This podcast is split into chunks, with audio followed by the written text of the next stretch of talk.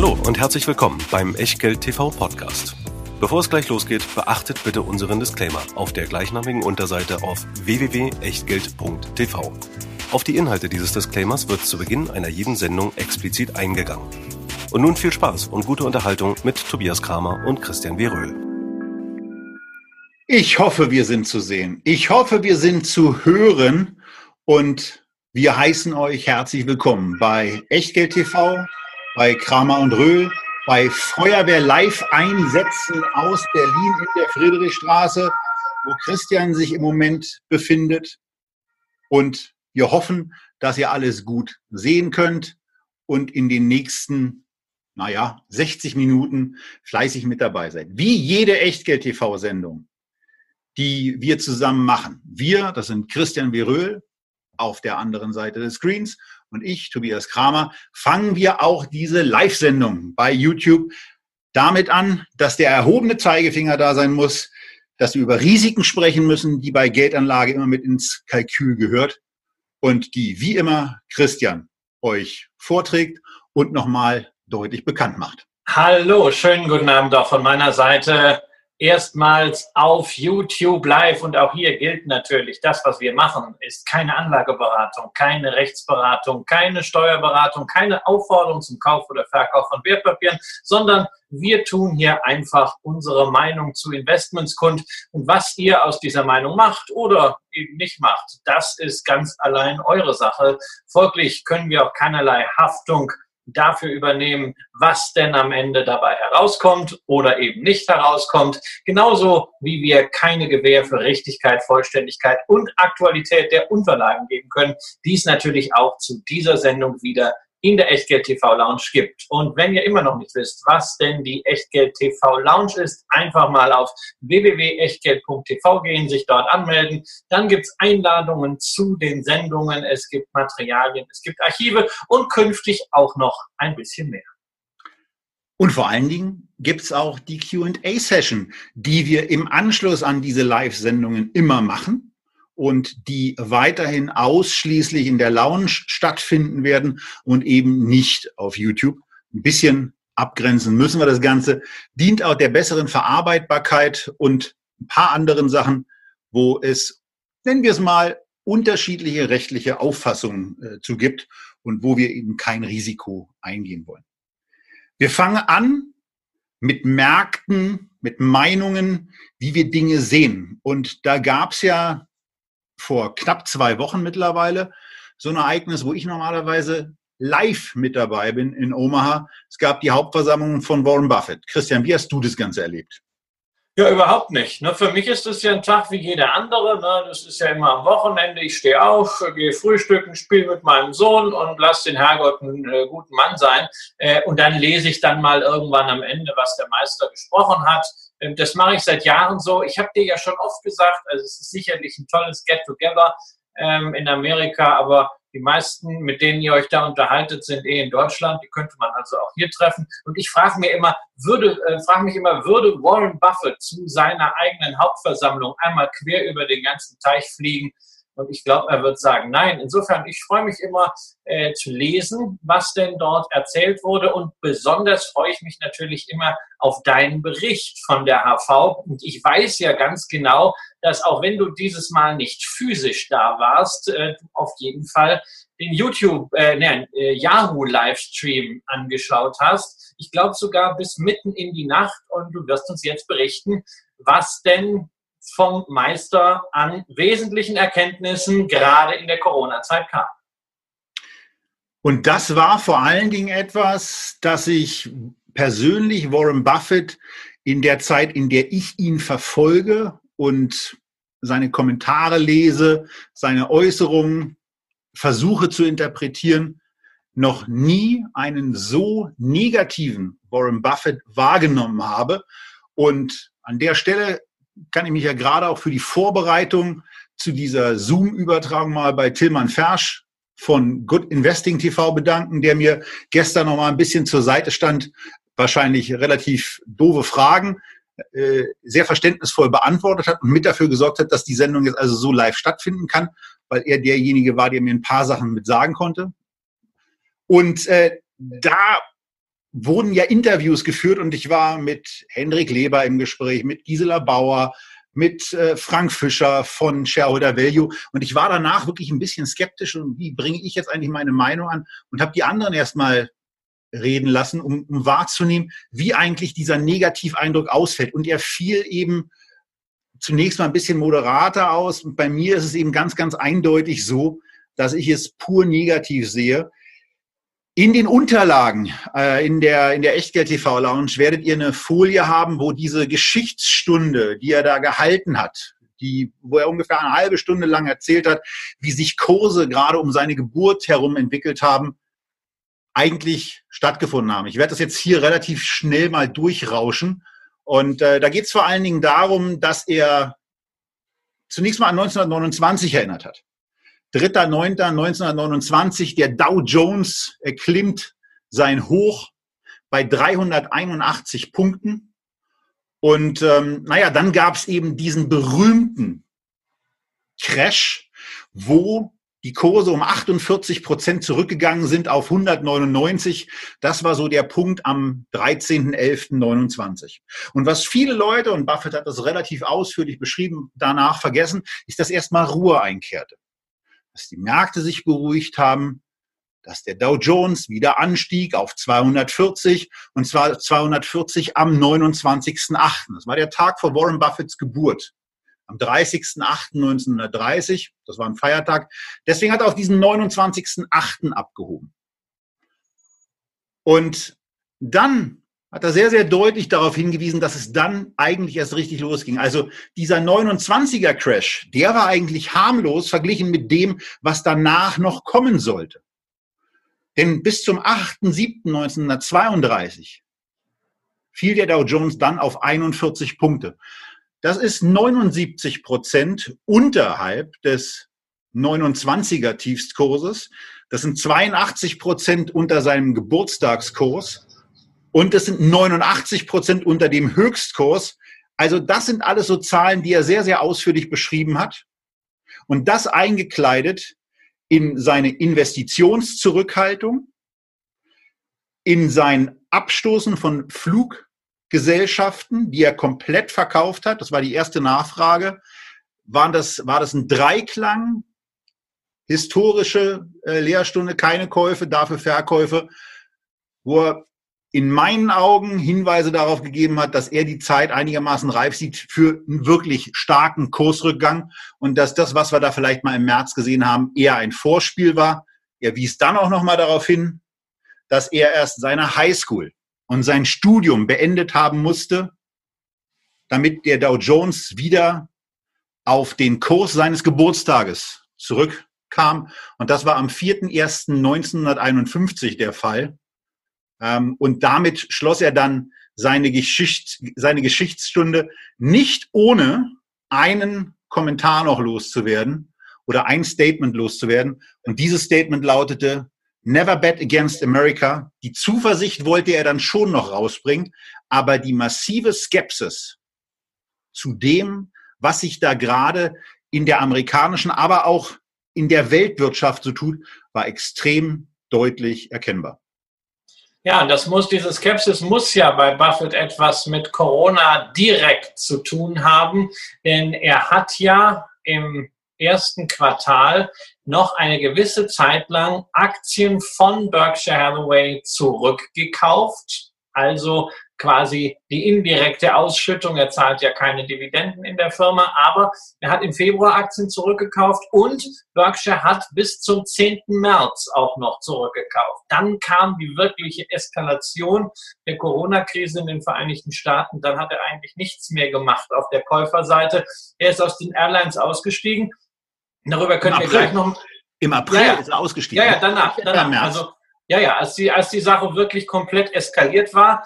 Ähm, er hat nicht auf dem Tiefpunkt nochmal zurückgekauft. Er hat auch jetzt nichts gemacht. Er ist extremst vorsichtig, sagt aber trotzdem, ähm, never bet against America. Das zieht sich ja bei ihm durch. Das hat er 2016 schon im Shareholder Letter drin. Ein wunderbarer Absatz über die goldene Gans des amerikanischen Kapitalismus, die immer größere Eier legen wird und seinen Kindern und Kindeskindern und deren Kindern werde es immer besser gehen. Das Beste liegt noch vor uns. Das war immer die Message, die man von Warren Buffett bekommen hat. Ähm, anders als viele alte, grimmige Männer wie äh, George Soros oder Jim Rogers hat er eben nicht immer den Teufel an die Wand gemalt, sondern die Stärke Amerikas beschworen. Davon habe ich dieses Mal sehr wenig mitbekommen, außer so ein paar Buzzwords, die wie gesagt Wiederholungen waren.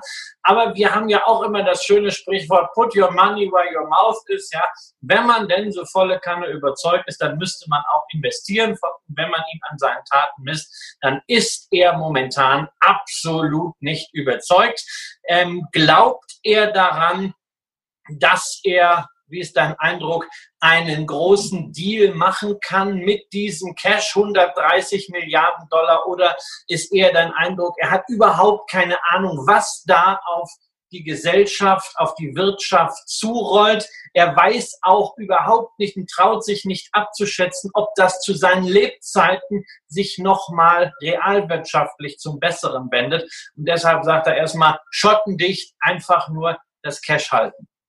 Also mein Eindruck ist in der Tat, dass er sehr genau weiß, was er zu befürchten hat und diese Furcht eben auch massiv die Zuversicht übertrifft. Das heißt nicht, dass er nicht irgendwie auch realisiert, dass sich Technologie, dass sich Gesellschaften weiterentwickeln, in eine Weiterentwicklung gehört aber manchmal eben auch, ähm, nennen wir es mal, eine Phase der Düsterheit mit rein. Und die kann eben auch auf der wirtschaftlichen Ebene stattfinden. Und das ist ja auch das, was wir in den letzten Wochen in unseren Sendungen immer schon mal gesagt haben, dass wir ja auch für uns persönlich so, eine, so, eine, so, eine, so ein hohes Maß an Skepsis auch dahingehend haben, wie so eine Wirtschaft dann mal eben so wieder in Gang kommen soll. Und für, für mich war das eben, was ich da von Buffett wahrgenommen habe.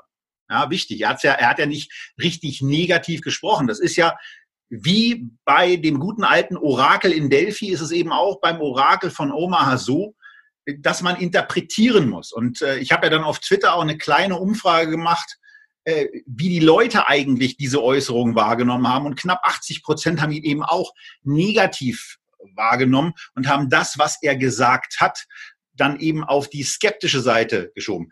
Er kann aber nicht, sagen nach dem Motto, alles ist Mist und die Kurse werden um 80 Prozent fallen, äh, weil er an der Stelle dann eben sich anders positionieren müsste vorher.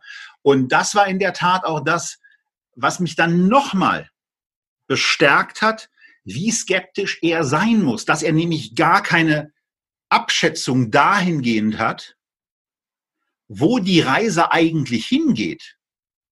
Diese, diese sehr, sehr intensive Darstellung des, Kursrückgangs in den 30er Jahren, das war vor allen Dingen das, was, was, was ich mitgenommen habe als sehr, sehr deutliche Flagge in die Richtung aller Optimisten auch, darauf vorbereitet zu sein, dass der richtig harte Teil eben noch kommen kann.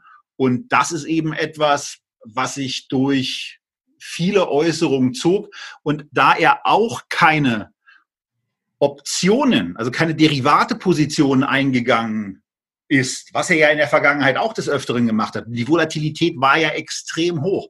Aber auch hier hat er nicht gesagt, ja, also nehmen wir mal ein paar Optionen äh, für den, für den S&P, den ich dann bei 1000 oder bei 800 Punkten kaufen würde und da gehe ich auch eine Verpflichtung für 20, 40, 80 Milliarden US-Dollar ein.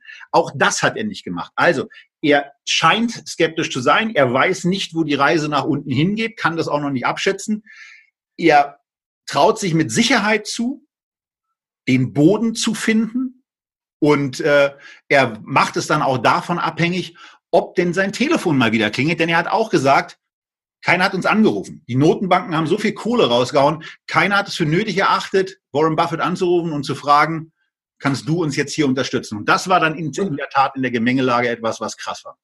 Ja, aber das ist ja die Frage, ob es wirklich alles so negativ ist oder ob Warren Buffett vielleicht nur deshalb so negativ ist, weil er sieht, dass sein eigentliches Geschäftsmodell, nämlich Cash zu halten für solche Extremsituationen und dann als Retter quasi die Bedingungen diktieren zu dürfen, so wie in der Finanzkrise beispielsweise bei Goldman Sachs, beispielsweise bei Wells Fargo, dass dieses Geschäftsmodell an Grenzen kommt, eben weil die Fed da ist, und Geld in die Märkte pumpt und genügend Investoren da sind, die in solchen kritischen äh, Situationen dann zu besseren Konditionen schon Geld bringen. Also zum Beispiel, ähm, das ist etwas, wo Buffett sicherlich nicht investiert hätte, wenn er parallel Fluggesellschaften abstößt, hätte er nicht in Kreuzfahrtaktien investiert. Aber das wäre die Frage fest, gewesen, wir müssen festhalten. gerne gestellt hätte. Weil Carnival hast du ja schon mal im, im privaten Talk gesagt, aber ja. das war doch so ein Ding, da Carnival war so ein Ding, ne? Ähm, da hätte man eigentlich sagen müssen, ja, also wenn man davon glaubt, daran glaubt, dass irgendeiner die retten kann, vielleicht wäre das was für Buffett. Wir wissen jetzt, also Tourismus scheint er nicht zu mögen, äh, wenn man sogar Airlines raushaut. Aber nochmal, Carnival, das ist ein Unternehmen, wo man überhaupt nicht weiß, a, wann können die wieder mit dem Geschäft losgehen und wird das Geschäft jemals in dieser Form wieder möglich sein mit diesen Riesenschiffen. Äh, trotzdem haben die es geschafft, in der dunkelsten Stunde äh, 4 Milliarden einzusammeln mit einem Coupon von 11,5 Prozent auf eine Anleihe und sie hätten 17 Milliarden verkaufen können. Da muss man sich schon fragen, in einer solchen Situation, ist dieses Geschäftsmodell Warren Buffett nicht eigentlich am Ende? Und wenn man diese äh, These vertritt, dann erscheint natürlich auch die Performance der letzten Jahre in einem etwas anderen Licht. Warren Buffett ist ja dem S&P 500 auch deswegen von der Wertentwicklung der Berkshire Hathaway Aktie her hinterhergelaufen, weil er eben diesen hohen Cashbestand hatte. Man hat immer gesagt, na ja, dafür ist er dann, wenn es rappelt, mal mit Hebel nach oben wieder dabei. Aber jetzt mangelt es an Gelegenheiten, um diesen Hebel anzulegen. Ist damit eigentlich die Zeit von Buffett, die Zeit von Berkshire Hathaway vorbei in deinen Augen? Also das hundertprozentig nicht. Und um auf den, also du hast mir den, den Carnival-Deal, ich weiß gar nicht, ob wir das in der Sendung hatten oder ob wir das einfach so hatten, wenn wir auch mal außerhalb der Sendung miteinander reden, äh, ob du mir das da erzählt hast. Aber ich will mal sagen, bei diesen vier Milliarden zu elf Prozent, da kann man ja auch sagen, das könnte in seinen Augen eben auch so eine Nummer gewesen sein, Gier frisst Hirn. Da sieht jemand einen 11-5er-Coupon also auch in den USA sind die Zinsen ja sehr, sehr niedrig. Da sieht jemand einen 11-5er-Coupon und sagt sich irgendwie, vielleicht auch wird schon gut gehen. Aber äh, da muss man dann eben auch die Frage stellen, da kann sich ja jeder mal umhören in seinem eigenen äh, Verwandten- und Bekanntenkreis, wenn er da Menschen hat, die die 60 überschritten haben und vielleicht auch die finanziellen Möglichkeiten haben, regelmäßig eine Kreuzfahrt zu machen, wie intensiv die sich im Moment auf die nächste Schifftour vorbereiten. Da stelle ich mal große Fragezeichen in den Raum. Vielleicht sagt er einfach, ach, die große Wirtschaftskrise hat sich in den 30er Jahren abgespielt, nicht 1929. Da sind nun mal die Kurse richtig, richtig runtergerappelt und haben da was vorweggenommen. Aber die richtige Krise war Anfang der 30er Jahre da. Und vielleicht sieht Buffett es eben auch so, dass die große Krise eben erst 21 und 22 kommt und er zum Endausläufer dann mal da sein will, wenn dieses ganze Schuldengebäude von von einer Carnival vielleicht kurz davor ist, umzukippen, damit er dann mit entsprechenden Wandlungsrechten und einer Übernahme von Anleihen, die vielleicht nur noch bei 30 Prozent notieren oder 50, keine Ahnung, vollkommen egal, damit er dann einschreiten kann. Aber er hält im Moment sein Pulver trocken, einmal, weil er offenbar nicht glaubt, dass die Märkte schon ansatzweise die Tiefs gesehen haben und zum Zweiten, weil er ja auch in den eigenen Unternehmungen Liquiditätsengpässe befürchtet und auch nicht weiß, ob alle diese Krise überleben und da dann eben sagt, da möchte er dann wohl schon ganz gerne auch da sein.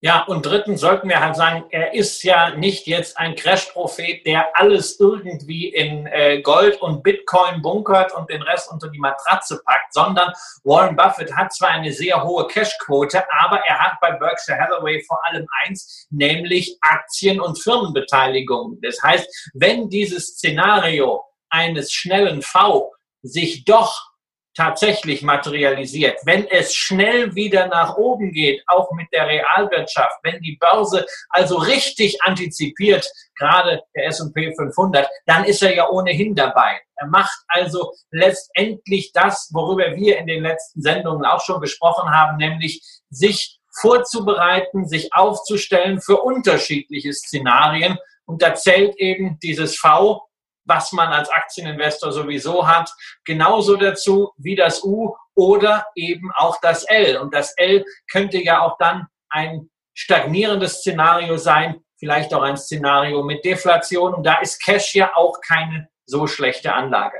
Ein Thema noch, das Warren Buffett eigentlich immer bringt. Er erklärt zwar, was er alles macht oder nicht macht, aber er sagt auch allen, ähm, eigentlich könnte das am liebsten lassen. Ähm, kauft einfach einen S&P 500 ETF.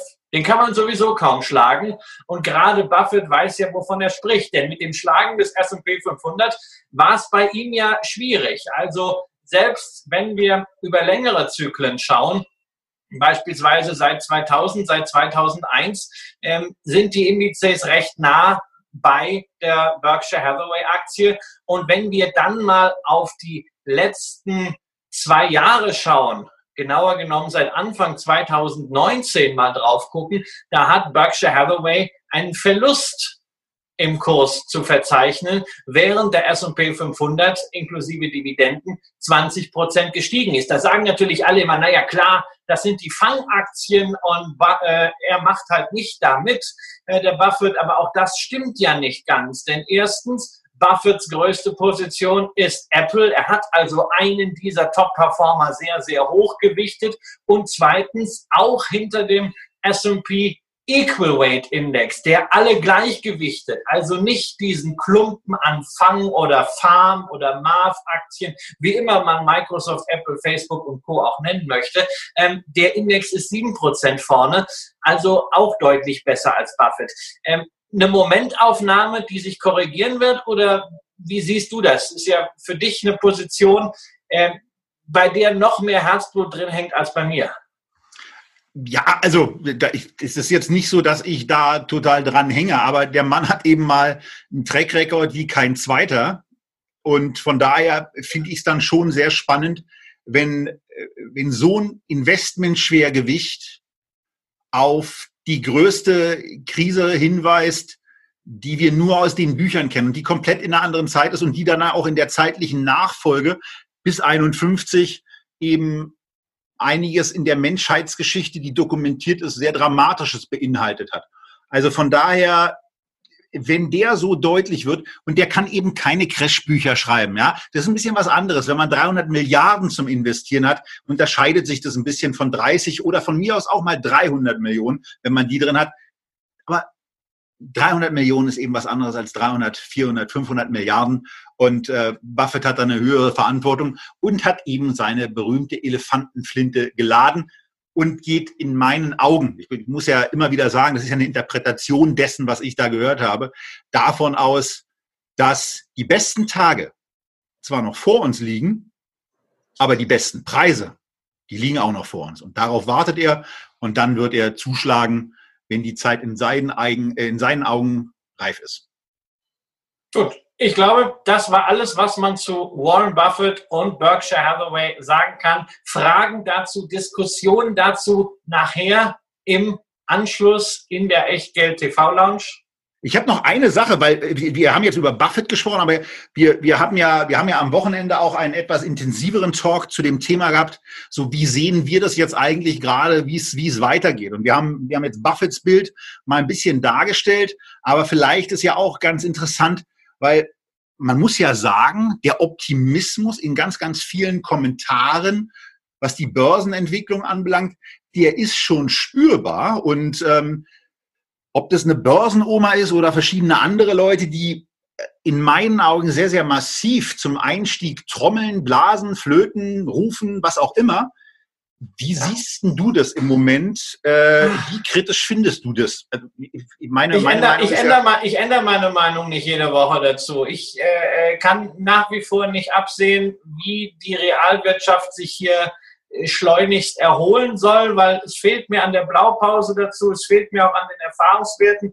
Ähm, wir haben jetzt gesehen, was natürlich ein positives Signal ist in China. Der Autoabsatz als Indikator für die Wirtschaftskraft im April schon ungefähr wieder auf Vorjahresniveau. Aber heißt das, dass wir jetzt hier in Europa ähnliche Zahlen sehen werden oder sind es in China nicht einfach wirklich Auswirkungen eines Automarktes, der nach wie vor im Wachstum begriffen ist, während wir hier gesättigte Märkte haben. Das hilft Insofern, auf ich jeden kann, Fall. Ich kann, diese, ich kann diese ganzen Indikatoren nicht deuten. Ähm, ich sehe sehr häufig, dass äh, Läden zwar offen sind hier in Berlin bei mir in Mitte, aber dass trotzdem nur sehr wenige Leute drin sind. Also dass der Konsum jetzt so großartig anspringt, ich weiß es nicht. Ich freue mich zum Beispiel, ähm, dass äh, Zalando so gute Zahlen liefern konnte. Ein wichtiger Arbeitgeber für Berlin, aber auch ein wichtiger Indikator, was Konsum angeht. Jetzt schauen wir mal, wie es in der Gastro weitergeht.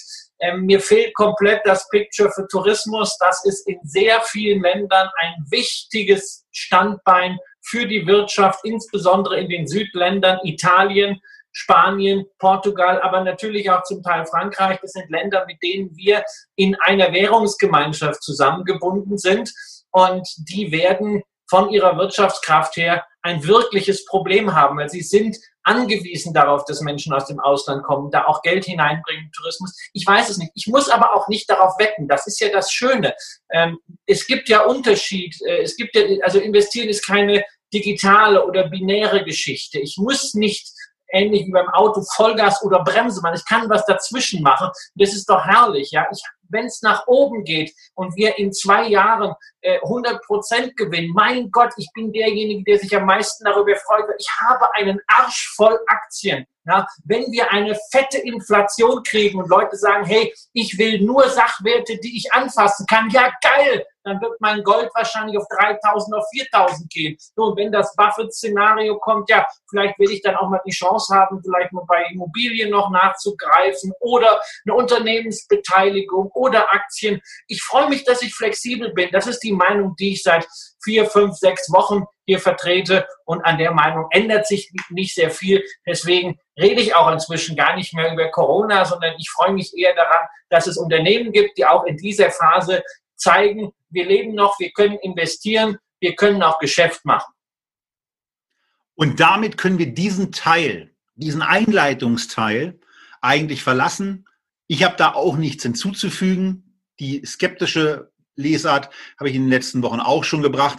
Von daher können wir jetzt zu dem Teil übergehen, auf den viele von euch auch immer begierig warten und den wir uns auch sehr gerne mit euch anschauen. Wir haben da drei Aktien und wir haben eine Aktie zum Start, die in dem thematischen Kontext, bestimmte Sachen kann man ja eigentlich nur noch betrunken ertragen, ganz gut passt. Wobei man auch sagen muss, dass die Kursentwicklung eben dieser Aktie auch betrunken etwas leichter ertragbar ist, wobei man dann auch dazu sagen muss, naja, so richtig viel getrunken können die Leute eigentlich nicht haben. Wir haben hier eine Corona-Aktie, Anhäuser Busch InBev ist der Inhaber unter anderem von Corona, von Budweiser, von Stella, von Becks, von Michelob und von der Echtgeld TV Leib- und Magenmarke Pilsener Urquell. Das ist alles da drin und das ist alles ganz schön und die Aktie sieht bezogen auf 2019 auch richtig schön günstig aus. Auf 2020 sieht sie ein bisschen anders aus und da wird sofort deutlich, dass der Gewinn offensichtlich in 2020 um 50 Prozent einbricht. Und das, wo man doch immer sagt, gesoffen und geraucht wird immer, irgendwas kann da nicht so richtig hinhauen, Christian, äh, in Kombination mit dem, was wir dann auch gerne ja betrachten, 105 Milliarden US-Dollar Nettoverbindlichkeiten bei dem EBITDA von 21 Milliarden, also fünffacher Faktor. Da möchte man schon äh, ein bisschen was anderes trinken als äh, nur Bier. Oder wie siehst du die Aktie? Das ist das Problem dass inzwischen viele Menschen gerne etwas anderes trinken als Bier. Äh, der Bierkonsum geht insgesamt zurück. Natürlich in den Emerging Markets gibt es auch noch das ein oder andere Wachstumspotenzial, aber in den etablierten Ländern ist das mit dem Bierkonsum so eine Sache. Entweder mag man es mal ein bisschen exklusiver, mal einen schönen Tequila, mal einen Schnaps, einen Gin oder man äh, trinkt halt alkoholfrei. Das merkt natürlich auch der Weltmarktführer bei den äh, Biergetränken. Allerdings muss man sagen, das ist noch gar nicht das Hauptproblem, sondern das Hauptproblem hat eigentlich zwei äh, Buchstaben beziehungsweise einen Buchstaben, eine Zahl. 3G, 3G Capital. Äh, Jorgo Lehmann, der Partner von Warren Buffett bei Kraft Heinz. Über Kraft Heinz haben wir schon gesprochen. Äh, eine Kiste mit viel Finanzakrobatik zusammengeschustert, äh, die Bilanz aufgebläht, kräftig Schulden und dann einfach nichts außer Cost-Cutting im Sinn. Damit kann man eine Zeit lang, vor allem wenn Dividenden und Aktienrückkäufe dazukommen, der Börse gefallen. Irgendwann fällt sowas aber in sich zusammen wie ein Soufflé, weil die realwirtschaftliche Substanz einfach erodiert ist. Und genau diese Geschichte ist auch bei AB InBev Anhäuser Busch passiert.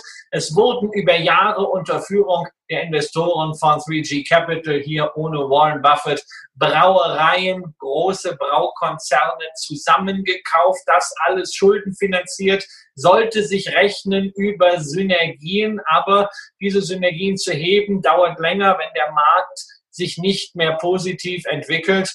Und irgendwann fällt das dann sukzessive zusammen. Man hat die Aktienrückkäufe einstellen müssen. Man hat inzwischen dreimal die Dividende senken müssen. Denn momentan gibt es für Anhäuser Busch nur eins, schauen, dass man auf der Finanzierungsseite diese Krise überlebt. Es war schon vorher wirklich brenzlig. Jetzt durch die Corona-Krise den Rückgang beim Absatz 10 Prozent alleine im ersten Quartal, das ja noch verhältnismäßig gut war, wenn man den Corona-Einfluss äh, nimmt, der eigentlich nur im März da war. Und seitdem geht es darum, wo kriegt man Geld her? Was aber bei dem Unternehmen zumindest auch mal hervorzuheben ist, finde ich, ist diese brutal gute EBITDA-Marge. 40 Prozent empfinde ich gerade auch in diesem, in diesem Bereich als einen absoluten Hammer, ähm, wo man dann allerdings auch sieht, dass möglicherweise auch wirklich bei 40 Prozent EBITDA-Marge bei, bei Brauereikonzernen dann irgendwann auch mal der Deckel der, der Deckel auf dem Bierkrug ja. drauf ist und es eben nicht weiter nach oben geht. Nein, da wird gespart, dass es quietscht an allem. Äh, das geht auch eine Zeit lang gut, ja. Ähm, aber irgendwann fällt das eben in sich zusammen. Ähm, wenn man dann Reserven hat und investieren kann, dann mag das funktionieren. Genau das ist hier eben das Problem. Ähm, man hatte teilweise wirklich den Eindruck, dass dieses ganze Financial Engineering dergestalt übertrieben wurde, dass die Banken den Hahn zudrehen, weil das natürlich extrem kritisch geworden wäre, auch auf der Cashflow-Seite, vor allem aber bilanziell. Denn durch diese ganzen Übernahmen ist in der Bilanz mehr Goodwill als Eigenkapital enthalten. Wir haben verschiedentlich über das Thema Goodwill gesprochen, also das, was man auf den Buchwert draufzahlt, wenn man Firmen übernimmt, diese immateriellen Werte. Und wenn sich dann, was man jetzt sieht, eben die Prognosen, die Synergieeffekte, auf deren Basis man das alles mal gerechnet hat, nicht halten lassen, dann muss man natürlich entsprechend abschreiben und das Eigenkapital, das schmilzt wie die Butter in der heißen Sonne. Äh, das wiederum kann dazu führen, dass man ein Problem mit den Covenants, den Finanzierungsrichtlinien der Banken bekommt. Und dann kann es sehr, sehr schnell abwärts gehen. Diese Befürchtung hatte man. Man muss allerdings auch dazu sagen, nachdem man in den letzten Wochen an der Finanzierungsfront extrem erfolgreich war, ist AB InBev trotz der wackeligen Bilanz erst einmal gesichert. Man hat neun Milliarden Kreditlinien gezogen und auch da wieder das Thema High Yield. Man hat Anleihen platzieren können über 10 Milliarden, äh, davon zweieinhalb Milliarden bis 2050 verzinst mit 4,25 Prozent. Man hat also jetzt insgesamt für diese Gesamtschuld von 100 Milliarden 4 Milliarden Zinsen an der Backe. Das ist ganz ordentlich, aber sollte selbst bei Einbrüchen des EBTA hier zu packen sein.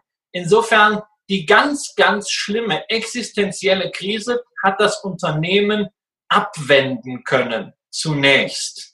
Wir haben 2020 kaum noch Fälligkeiten. 2021 werden zwei Milliarden fällig und 2022 drei Milliarden plus acht Milliarden aus einer revolvierenden Kreditlinie, die man aber, wenn die Covenants halten, verlängert. Also insofern, wer sich jetzt hier engagiert, wer sagt, Mensch, Bier ein bisschen was geht da schon wieder. Und gerade wenn die Biergärten wieder aufmachen, wenn Leute wieder rausgehen dürfen, wenn man wieder feiern darf, dann wird auch wieder mehr Bier ja. getrunken. Ähm, da kann man zumindest sagen, innerhalb der nächsten zwei, drei Jahre zählt da vor allem das operative Geschäft. Finanziell haben sie erstmal Ruhe. Ja, wichtig dabei ist aber auch, auch in den Biergärten, auch in den Baseballstadien, in den Footballarenen, in den Basketballtempeln, in den Eishockeyhallen wird der Bierkonsum erheblich fallen, weil ist ja keiner da. Mal gucken, wann die Spielzeiten dann wieder losgehen. Die Bundesliga geht jetzt wieder los, aber auch ohne Zuschauer. Und ob dann zu Hause so viel getrunken wird vor lauter Freude oder Frust, ähm, dass es wieder Bundesliga-Fußball gibt, muss dann eben auch bezweifelt werden. Und bei den ganzen Sportarten ist es eben auch so. Also da droht schon noch einiges, aber in der Tat, das ist zumindest mal ein Titel, ähm, wo man sich keine existenziellen Sorgen machen muss, offenbar. Wer Aktuell nicht. Thema, Aktuell nicht. Aber ja, man, sollte, man sollte natürlich jetzt eben nicht das KGV nehmen vom, äh, auf Basis der Gewinne vom letzten Jahr und sagen, hey, 2022 sind wir das, wieder da und ich habe hier eine Aktie mit einem 10er KGV. So das sollte man nicht machen. Nicht. Die Aktie ist nicht dramatisch unterbewertet. Ich würde momentan nach meinem Gefühl sagen, sie ist fair bewertet von Chancen und Risiken, immer unter der Bedingung, dass das Geschäft innerhalb der nächsten zwei, zweieinhalb Jahre so deutlich ansteigen kann, dass die revolvierende Kreditlinie kein Problem ist oder dass man anderswoher Geld bekommt. Man will ja äh, die australische Tochter verkaufen für 11 Milliarden. Es gibt mit einem japanischen Konzern erste Absichtserklärungen. Hoffentlich funktioniert das aus Sicht der Aktionäre. Und jeder, der darüber nachdenkt, sich hier vielleicht zu engagieren, sollte überdies zunächst einen Blick in sein Depot werfen, denn vielleicht ist er ja indirekt hier schon mit dabei. Zweitgrößter Aktionär nach der Anhäuser Stiftung ist nämlich Altria mit 10 Prozent. Der Zigarettenkonzern ist hier beteiligt. Wer also eine Altria hat, ist bei Anhäuser Busch sowieso mit dabei. Ich aus diesem Grunde auch. Deshalb ist die Aktie für mich sowieso kein Investment, auch wenn es sicherlich nicht mehr eine so schlimme Value-Falle ist wie noch vor einem halben Jahr. Spannend hier, auch beim Blick auf den Umsatz, selbst wenn man sich mal ausrechnet, dass die auf einmal 20 Prozent verlieren, haben die immer noch ein recht brauchbares EBITDA. Ähm, das kann man dann eben auch mal mit in den Kalkül ziehen. Äh, beim Jahresüberschuss bleibt dann aus äh, nachvollziehbaren Gründen, wir haben über Schulden einiges gehört, nicht mehr so viel übrig, aber immerhin. Wer dazu einen absoluten Spitzen-Podcast hören will zu Anhäuser Busch, dem sei die 23. Staffel von Business Wars empfohlen. Anhäuser Busch versus Miller, eine sensationelle Geschichte, wo über Bierbarone erzählt wird, wo über Kämpfer erzählt wird und wo auch diese Übernahme eine Rolle spielt. Und wo ich gerade was von Podcasts erzähle, will ich auch bei der Gelegenheit darauf hinweisen, dass wir uns nach wie vor sehr über euer Weiterempfehlen unseres Podcasts, der jetzt natürlich dramatisch auch an Aktualität gewinnen wird, weil ein paar Sachen dann eben jetzt einfach schneller gehen. Ich bin gespannt, wann der Podcast dieser Sendung online sein wird, aber wir werden auf jeden Fall da einige Zähne zulegen und freuen uns da sowohl was die neue Folge als auch was die alten Folgen anbelangt darüber, dass ihr das Ding entsprechend lobt und ansonsten natürlich auch weiterhin für diesen Kanal und seine ab sofort deutlich höhere Aktualität trommelt. Und das zweite Unternehmen, was wir euch heute vorstellen wollen, habe ich eben schon versehentlich für die, die live mit dabei sind und die die Aufzeichnung sehen, eben schon angezeigt. Im Podcast macht das günstigerweise gar nichts, weil da könnt ihr jetzt die nächste Folie aufschlagen, wenn ihr zumindest auf der Couch sitzt und uns zuhört und euch die Aktie von American Express aufschlagen und das Echtgeldporträt dazu anschauen. American Express, ein Titel, der sehr, sehr vieles anders macht als die klassischen Kreditkartenaktien Visa und Mastercard, die wir ja auch schon verschiedentlich besprochen haben. American Express ist relativ überraschend ein Neuling bei uns, eine der Top-Positionen von Warren Buffett und auch, ähm, naja, vom Geschäftsmodell etwas anders als äh, die anderen. Denn wenn da irgendwo anfängt, der Schuh zu drücken bei Kreditkartenunternehmen, Bei American Express, da drückt er gleich doppelt, Christian. Ja, American Express ist kein Kreditkartenmittler wie Visa und Mastercard. Die beiden Highflyer machen ja nichts anderes als Transaktionen abzuwickeln für Banken, die diese Kreditkarten herausgeben gegen Unternehmen, bei denen sie dann entsprechend eingesetzt werden. Sie sind Datenfirmen, sie sind keine Finanzdienstleister, sie werden auch geführt als Technologieunternehmen. American Express hingegen gibt die Kreditkarten selber raus, ist also dementsprechend Finanzdienstleister, hat die komplette Wertschöpfungskette unter Kontrolle, was natürlich sowohl Chance als auch Risiko ist. Die Chance liegt natürlich darin, man hat den kompletten Kunden selbst. Man kann den Kunden auch entsprechend incentivieren mit solchen Bonusprogrammen. Er hat eine viel stärkere Loyalität zu seiner Kreditkarte und seinem Kreditkartenunternehmen, als das bei einer Visa oder bei einer Mastercard ist, wo das in der Regel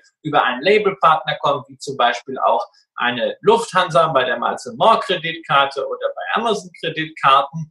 Ähm, sie haben den großen Vorteil, dass sie nicht nur an Transaktionen verdienen, sondern vom Kunden auch Zinsen bekommen, wenn er nämlich von seiner Kreditkarte lebt.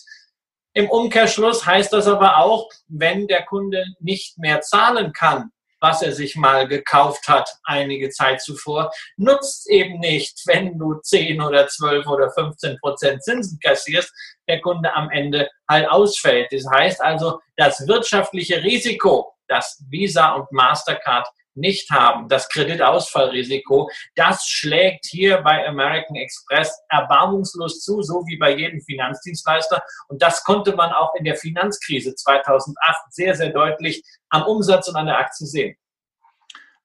Ich habe hier mal noch etwas vorbereitet, das es leider nicht in die Unterlagen schaffen wird.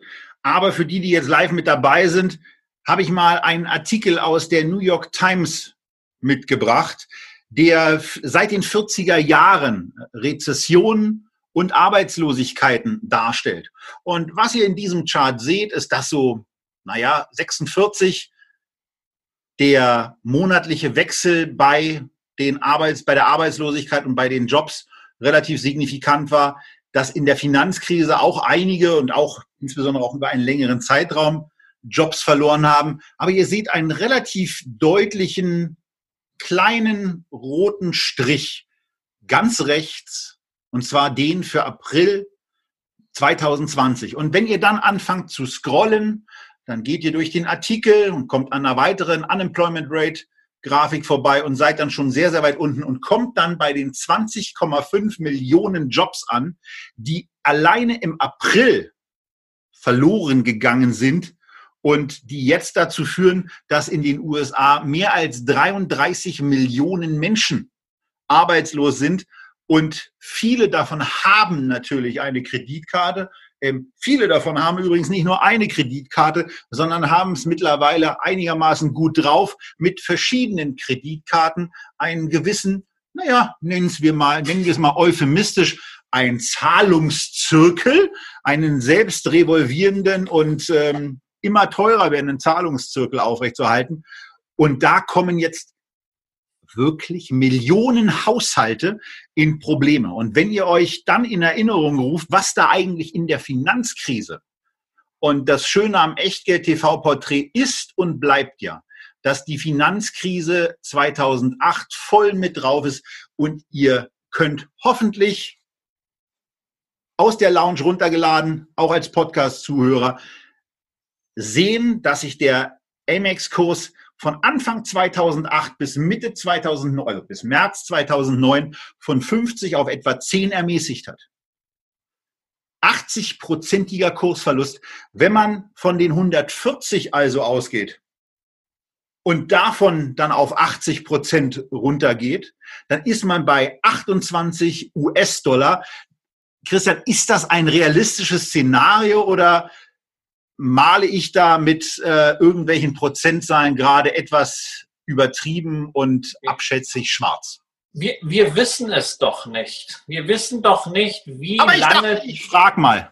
wir wissen doch nicht, wie lange diese Arbeitslosigkeit anhält. Wir wissen natürlich in Amerika hire and fire. Wir haben diese ganzen Sicherungsmechanismen, die es hier in Deutschland, in Europa gibt. Die haben wir in Amerika nicht. Da wird sehr schnell äh, ähm, der, die Belegschaft freigesetzt. Gleichzeitig, wenn es wieder an Schwung kommt, dann werden wir natürlich auch entsprechend schnell wieder zusätzliche Erwerbstätigkeit sehen. Ähm, es hängt sehr, sehr viel davon ab, wie schnell die Wirtschaft hochgefahren werden kann. Ähm, Amex ist natürlich in gewisser Hinsicht ein Optionsschein auf dieses Tempo des Wiederhochfahrens. Selbst wenn man sagen muss, dafür ist die Aktie in den letzten Wochen noch gar nicht weit genug gefallen, dass sie also jetzt in den Himmel steigen wird. Man sollte auch nicht nur bei einem solchen Investment über Corona sprechen. Man sollte es längerfristig sehen, ähm, gerade auch, äh, weil Warren Buffett das so tut. Amex hat er sehr lange im Bestand von Berkshire Hathaway. Es ist seine viertgrößte Position.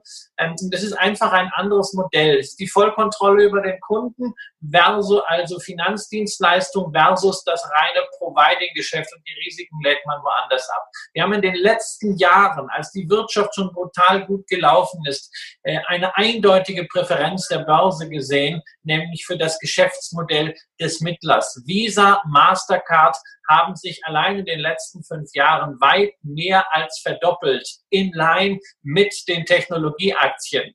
Der Kurs von Amex hat gerade mal 14, 15 Prozent zugelegt über die letzten fünf Jahre, obwohl eigentlich im Konsumbereich alles hervorragend gelaufen ist, man auch gut verdient hat, aber sie haben halt keine Bewertung darauf bekommen. Das heißt, wer diese Aktie kauft, der braucht die Überzeugung, dass sich am Markt eine andere Sichtweise wieder durchsetzt, nämlich dass Visa und Mastercard vielleicht doch austauschbar sind auch durch eine ganze Reihe anderer Technologien und dass ein Unternehmen, das weniger Kunden hat wie Amex, diese Kunden aber ganz anders ansprechen kann, weil man sie über die volle Wertschöpfungskette hat, vielleicht eine andere Bewertung verdient. Nicht eine Zehnerbewertung auf Basis der Zahlen vom letzten Jahr versus 30er KGV bei Mastercard und Visa Card. Vielleicht wird sich das nivellieren. Das hat, ist eigentlich das, was bei demjenigen mit dahinter stehen muss, der sich für diese Aktie interessiert. Und ansonsten ist eben immer noch mal dieses, dieses Statement vom Anfang hervorzuheben, dass hier auch Kreditrisiken lauern und das muss man bei dieser Aktie ganz, ganz klar mit reinziehen. Und wenn man sich die wirtschaftliche Entwicklung da anschaut, sind die Warnlampen da höher. Und diese, diese Anleihe in der Finanzkrise mit diesem 80-prozentigen Kursrückgang, die macht, die signalisiert eben zumindest, dass da das Schlimmste vielleicht wirklich noch nicht vorbei ist. Und wer weiß es schon, aber vielleicht hält Buffett ja auch dafür ein bisschen was trocken, um in bestimmten Situationen dort seinen Anteil in welcher Form auch immer deutlich aufzustocken. Wir könnten jetzt natürlich noch eine dritte Aktie, die es etwas schwerer hat, uns vornehmen und besprechen. Aber wir machen Echtgeld ja auch deswegen, um in bestimmten Situationen auch mal darüber zu sprechen, wann wir, wie wir und in was wir eigentlich selber investieren. Und jetzt kommen wir zu einem Titel, in dem Christian schon länger investiert ist. Ich selber bin es seit, wenn ich das richtig in Erinnerung habe, war das, war das Moment mal, wann, wann, wann, wann kamen die Zahlen raus, Christian? War das Montag dieser Woche? Ich, ich glaube Montag, ja. Gut, dann bin ich seit Montagnachmittag in dieser Aktie selber investiert. Und vor allen Dingen deswegen, weil ich daran geglaubt habe, dass die Zahlen gut ausfallen werden, dass sie auf Basis dieser gut ausfallenden Zahlen fundamental, selbst in meinen Augen, aufgrund des vor ihr liegenden Wachstumspotenzials günstig bewertet ist und weil eine großartige Zukunft in meinen Augen vor diesem Unternehmen liegt. Ich nutze das Produkt genauso wie Christian und 600 Millionen andere Menschen weltweit selber. Christian und ich gehören zu den 14,6 Millionen Menschen, die aktuell Geld dafür bezahlen. Und zum einen steigt die Anzahl der Menschen, die Geld dafür bezahlen. Zum anderen steigt die Menge an Geld, die sie dafür zahlen. Und die Rede ist von Dropbox, dem Unternehmen, was ganz oft dafür sorgt, dass die Echtgeld-TV-Videos irgendwo auf verschiedenen Rechnern präsent sind, dass ich vom Christian die Grafiken bekomme, er die Präsentationen sich angucken kann.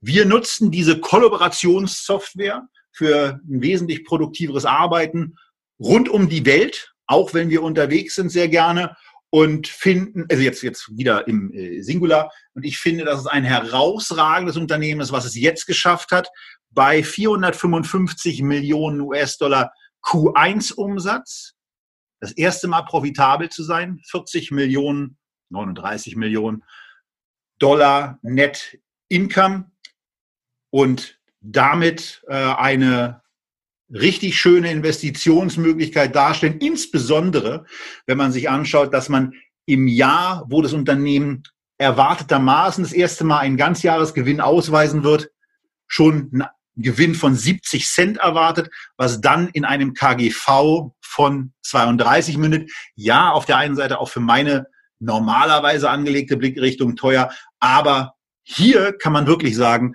dass auch das Beste bei der Kundenkurs Umsatz, Gewinnentwicklung noch vor diesem Unternehmen liegt, Christian. Wie ja, sehe ich absolut. Also ich bin äh, Dropbox-User, glaube ich, seit, äh, also seit 2012 weiß ich auf jeden Fall. Ähm, da habe ich das noch äh, immer gemacht, dass ich ständig Leute dazu eingeladen habe zu Dropbox. Da gab es Speicherplatz hochgeschraubt hast. Genau, da hat man seinen Speicherplatz hochgeschraubt. Ja, also irgendwann hatte äh, meine, meine Mutter und meine Cousins alle hatten irgendwann äh, Dropbox. Aber ich fand das Produkt schon damals großartig, die Daten einfach bei sich zu haben. Es gibt inzwischen viele andere Dienste. Dropbox ist für mich immer quasi so ein Synonym für dieses, äh, äh für diese Cloud, einfach nutzbar geblieben. Und ich, Bewertung hast du angesprochen. Das ist ein Punkt, wo ich gerne mal drüber reden würde. Ähm, 33er KGV auf, dieses Jahr für eine Cloud Computing Firma, die beides verbindet, die auf der einen Seite nach wie vor ein hohes Wachstum hat. Also wir haben jetzt gerade wieder gesehen, 19 Prozent Umsatzwachstum je und je im ersten Quartal und aber auch ordentlichen Free Cashflow. Da ist nicht nur in absoluten Zahlen ordentlicher Free Cashflow, sondern auch eine sehr, sehr hohe Marge. Wenn wir auf die Marge gucken, Rohertragsmarge 76 Prozent. Wenn wir dann gucken, wie sind denn so die Kosten vom Umsatz? Da haben wir die Kosten für Research und Development momentan, Forschung und Entwicklung, 30 Prozent vom Umsatz. Da sagen Sie, naja, das wollen wir innerhalb der nächsten ein, zwei Jahre auf 23 bis 25 Prozent senken. Das ist auch realistisch. Äh, Sales und Marketing haben Sie momentan Kosten von 23 Prozent vom Umsatz, haben Sie ein Budget von 18 bis 20 Prozent in der mittelfristigen Finanzplanung. Allein wenn man das nimmt, da können noch mal 10 Prozent mehr Rohmarge kommen, alleine durch eine betriebswirtschaftliche Anpassung. Dazu natürlich neue Produkte, die gerade auch jetzt wieder stärker gebraucht werden, wenn man über flexible Arbeitswelten, Teamworking nachdenkt. Wir haben ja nicht nur diesen Zugang für Privatleute, sondern insbesondere die Business Enterprise Team äh, Zugänge bei Dropbox für intelligentes Coworking. Also da ist noch richtig Fleisch am Knochen in meinen Augen. Und dafür ist ein 33er KGV auch mal gemessen an dem, was andere Corona-Profiteure, egal ob jetzt im Technologiebereich oder bei einer HelloFresh, die wir ja auch schon hatten, die inzwischen bei 40 Euro angelangt ist, wie die bewertet sind, da muss ich sagen, da geht noch was. Und als letzte Argumentation dazu, ähm, Free Cashflow dieses Jahr werden wahrscheinlich so 300, äh, 400 Millionen sein mit den zusätzlichen Potenzialen. Umsatzanstieg plus Kostensenkung, also Margenerhöhung, kann das innerhalb von zwei Jahren sehr schnell auf so einen Sockel von einer Milliarde Free Cashflow gehen. Und wir sind hier bei einer Unternehmensbewertung eben nur von neun Milliarden, in Anführungszeichen nur. Und da sehe ich Potenzial, dass das durchaus äh, sich verdoppeln kann. Deswegen habe ich die Aktie äh, seit 2019 bei mir im ehemals Spaßdepot, jetzt Venture Depot genannt. Es ist jetzt so plus minus null. Aber äh, wie gesagt, ich sehe da auch richtig Potenzial. Ja, also das, das, ist, das ist genau das Ding und gerade schon auf Grundlage dieser extrem hohen Margen ist da eigentlich bei einer auch absehbaren, denn das ist klassisches Login-Geschäft. Wenn du da einmal drin bist, dann gehst du da kaum noch raus, weil dann hast du nämlich Ordner mit Freunden, mit der Familie, mit Bekannten. Ja. Ähm, möglicherweise verpeilst du auch mal irgendwie äh, irgendwelche Rechte zurückzuziehen. Äh, soll schon Leuten passiert sein. Ähm, aber ganz generell ist das, ist das einfach ein, ein System. Wenn man damit einmal arbeitet, dann ist man dabei und entweder wird äh, diese Aktie aus meiner Sicht deutlich steigen und es steht eine wirklich hervorragende Zukunft vor ihr. Das ist so ein klassischer Titel, da würde ich mich wirklich freuen, wenn der irgendwie mal aufgrund von Marktverwerfungen nochmal 20, 30 oder 40 Prozent günstiger wird. Das wäre, das wäre zum Aufstocken wirklich richtig schön und ist in der Tat auch eine Position, wo ich ähm, auch mal noch ein bisschen Geld zur Seite packen werde, voraussichtlich in ein Discount-Zertifikat investieren werde, um dann einfach automatisch mit einzusteigen, wenn diese Aktie mal die 30 Prozent nachgibt. Und wenn sie nicht 30 Prozent nachgibt, kriege ich einen schönen Coupon beziehungsweise schönen Renditewert darauf. Also das hier ein richtig tolles Unternehmen, was im Übrigen auch ein Corona-Profiteur ist. Und äh, das können wir ja an der Stelle vielleicht auch mal erwähnen. Die Leute von euch übrigens, die da sagen, ja, aber Microsoft, ja, aber Google, ja, aber Apple. Ähm, Amazon ist übrigens auch so ein Speicherplatzanbieter. Ähm, da gibt's viele. Da gibt's viele, die das machen. Aber Dropbox hat eine ganz klare Expertise, eine klare Thematik, ist fokussiert auf dieses Thema und ähm, als äh, Apple-Kunde, Nutzer und mitunter Verzweifelter, was das Thema Storage anbelangt, sage ich, da müssen die anderen erstmal mithalten. Microsoft ist da sicherlich ganz ordentlich weit, um Gottes Willen, aber Dropbox ist eben etwas, was für breitere, systemunabhängigere Kommunikation eben auch sehr gut geeignet ist. Ja, you took the word right out of my mouth, hat äh, Meatloaf mal gesungen. Ja, das könnte ich jetzt auch, das will ich uns den Zuschauern aber nicht antun. Übrigens gro großartiger Song aus dem Album Band Out of Hell. Ich kann also nicht nur Schlager.